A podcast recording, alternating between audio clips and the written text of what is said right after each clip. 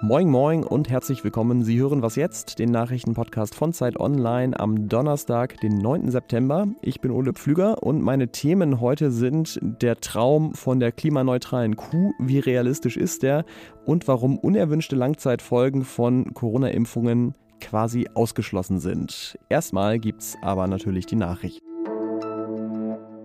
Die Europäische Zentralbank wird heute voraussichtlich über den Leitzins entscheiden. Der Zinssatz liegt da seit 2016 bei 0%. Das heißt, Banken können sich umsonst Geld bei der EZB leihen.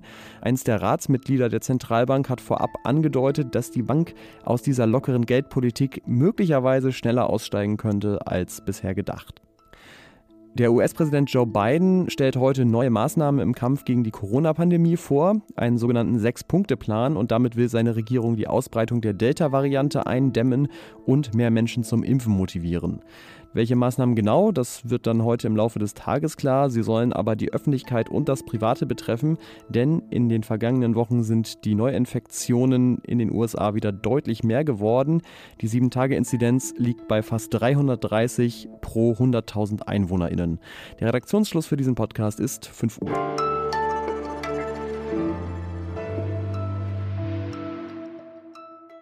Ich fange heute mal mit etwas in eigener Sache an, aber ich verspreche es Ihnen, das wird in fünf Sekunden auch Ihre Sache werden.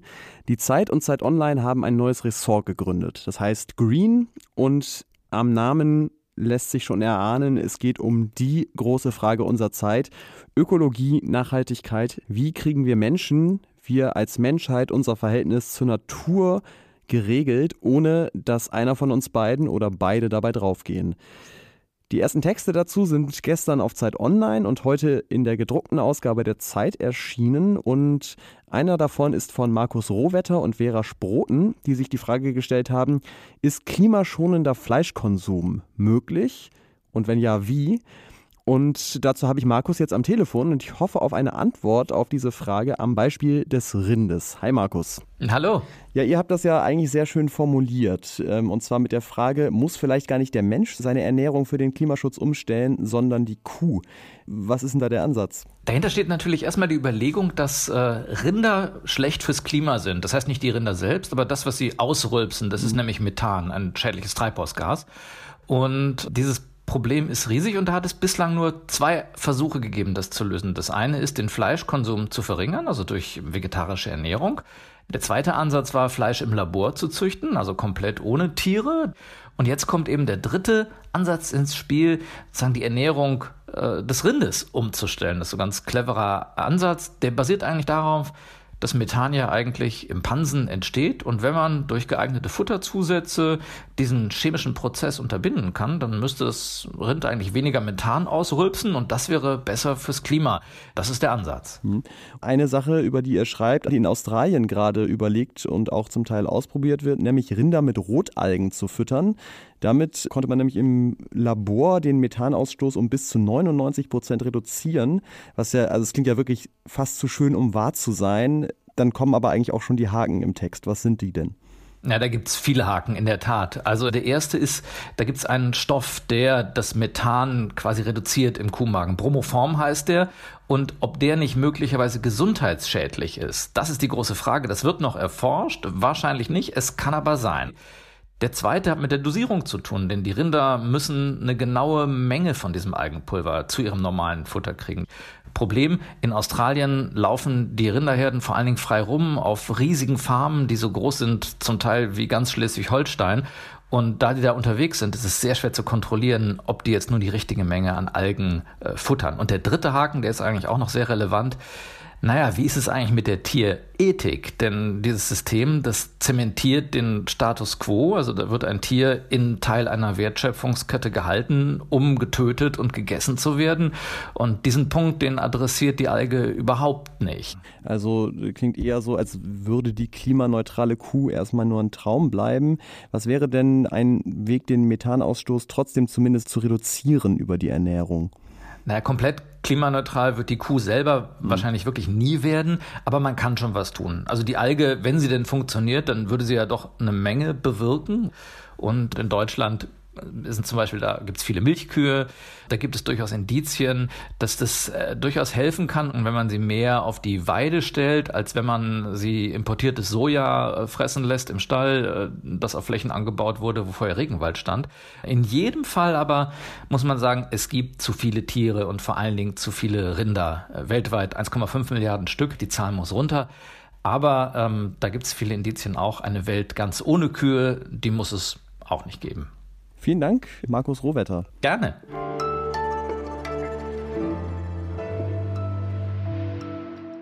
Und sonst so?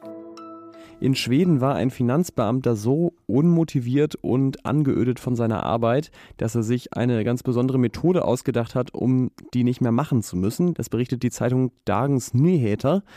Der Finanzbeamte hat 55 Stunden lang sein Telefon blockiert, sich also selber angerufen, um keine Gespräche mit Kundinnen und Kunden führen zu müssen. Ich sage es Ihnen ganz ehrlich, ich kam Montag auch erstmal so mittelmotiviert aus dem Urlaub zurück und bin aber zum Glück nicht auf die Idee gekommen, mit mir selbst Dauer zu podcasten, um andere Arbeit zu vermeiden. Denn die Geschichte von dem Mann geht so aus, sein Vorgesetzter hat irgendwann rausgefunden, hm, da ist doch was komisch, das Telefon ist immer besetzt und jetzt droht ihm die Kündigung.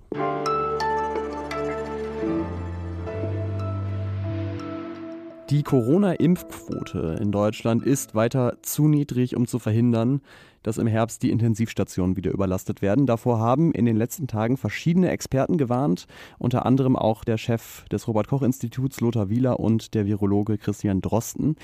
Die Gründe dafür, warum Menschen sich nicht oder noch nicht haben impfen lassen, die sind unterschiedlich, aber eine Begründung, die ich auch aus meinem Umfeld immer mal wieder höre, ist die Angst vor eventuellen Langzeitfolgen. Und berechtigt ist natürlich erstmal jede Angst, aber ist diese Angst auch begründet? Dazu habe ich hier am Telefon meinen Kollegen Ingo Arzt aus unserem Gesundheitsressort. Hallo. Hallo, grüß dich. Ja, die Corona-Impfstoffe sind ja noch kein Jahr auf dem Markt und da ist es ja erstmal naheliegend zu sagen, naja, ich kann ja noch gar nicht genau wissen, was die Impfung in zwei, drei Jahren vielleicht mit mir anstellt. Was sagst du dazu? Man muss erstmal feststellen, Corona-Impfstoffe werden extrem engmaschig überwacht, sämtliche Nebenwirkungen registriert. Und es gilt aus historischer Erfahrung bei allen Impfstoffen, die man bisher eingesetzt hat, solche Nebenwirkungen treten sehr schnell nach der Impfung auf. Und es gibt schlichtweg historisch kein Beispiel, dass da nach zwei Jahren auf einmal irgendwas auftritt, was niemand auf dem Schirm hatte. Und die wenigen Wirkmechanismen, bei denen man sich das vorstellen kann, die sind gut erforscht und die treffen auf die Corona-Impfstoffe nicht zu. Das heißt, man kennt jetzt schon Nebenwirkungen von Corona-Impfstoffen und die, die man jetzt kennt, bei denen wird es aller, aller, aller Wahrscheinlichkeit nach auch bleiben. Trotzdem sagen WissenschaftlerInnen natürlich immer, man kann das nicht ausschließen. Mhm. Das ist einfach nur ein aufrichtiger Satz, weil Impfstoffforschung ist immer empirisch und natürlich, was man noch nicht gemessen hat, kann man auch nicht 100 Prozent ausschließen. Trotzdem gibt es ja schon das Argument, naja, Vektor- und mRNA-Impfstoffe sind einfach noch relativ neue Technologien. Kann man denn das so einfach übertragen, was man aus der Geschichte weiß?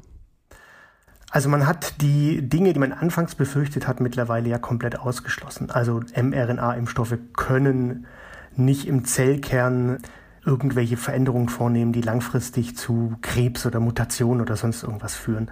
Das gleiche gilt auch für die Impfstoffe von AstraZeneca und Johnson Johnson. Da wird tatsächlich Erbinformation in den Zellkernen menschlicher Zellen eingebracht, aber das passiert auch mit Erkältungsviren ständig und da sind auch keine Krebsfälle bekannt. Das heißt, diese neuartigen Impfstoffe triggern das Immunsystem auf die gleiche Art und Weise, wie es jeder x-beliebige Erreger tut, die wir von Kindesalter an aufgenommen haben. Und deswegen fehlt irgendeine Idee, was denn da passieren könnte. Und es gibt auch keine Wirkmechanismen, die da irgendwas plausibel machen. Vielleicht zum Schluss noch eine Frage, die auch ein bisschen über Covid-19 hinausgeht. Zu vielen Impfungen kursieren ja so Behauptungen, dass sie MS, Autismus oder Krebs erregen könnten. Was ist da dran?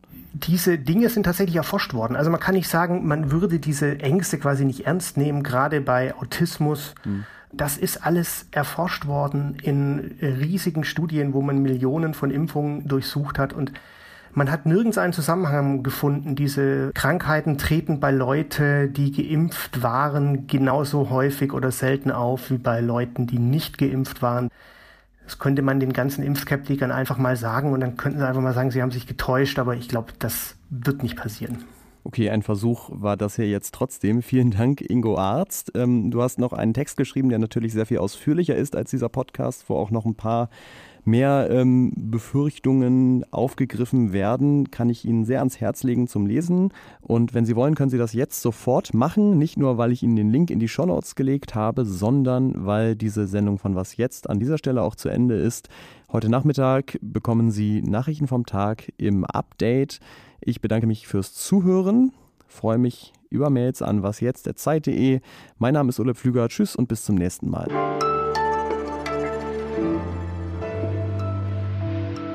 Ich vergleiche das immer mit einem Asteroideneinschlag. Du kannst mit jedem Astronom telefonieren und ihn fragen, kannst du es ausschließen, dass die Menschheit bis zum Jahr 2050 durch einen Asteroideneinschlag vernichtet wird? Dann wird er sagen, nein, ich kann das nicht ausschließen. Es ist nur sehr, sehr, sehr, sehr, sehr, sehr, sehr unwahrscheinlich.